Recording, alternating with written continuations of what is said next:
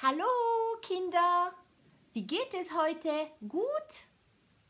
Heute sprechen wir über Haustiere.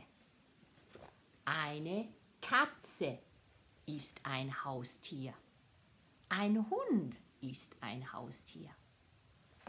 Cette semaine, tu vas faire deux séquences d'environ 40 minutes dans lesquelles tu apprendras à parler des animaux domestiques en allemand.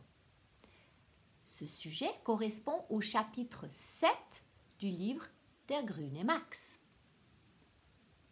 À travers les activités que nous te proposons, tu vas apprendre à nommer les animaux avec une prononciation correcte.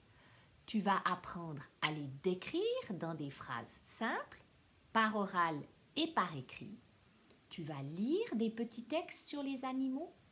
Tu vas échanger avec tes camarades et pour finir, nous allons réaliser une page web où chaque élève de la classe va parler de son animal domestique ou peut-être de son animal domestique de rêve.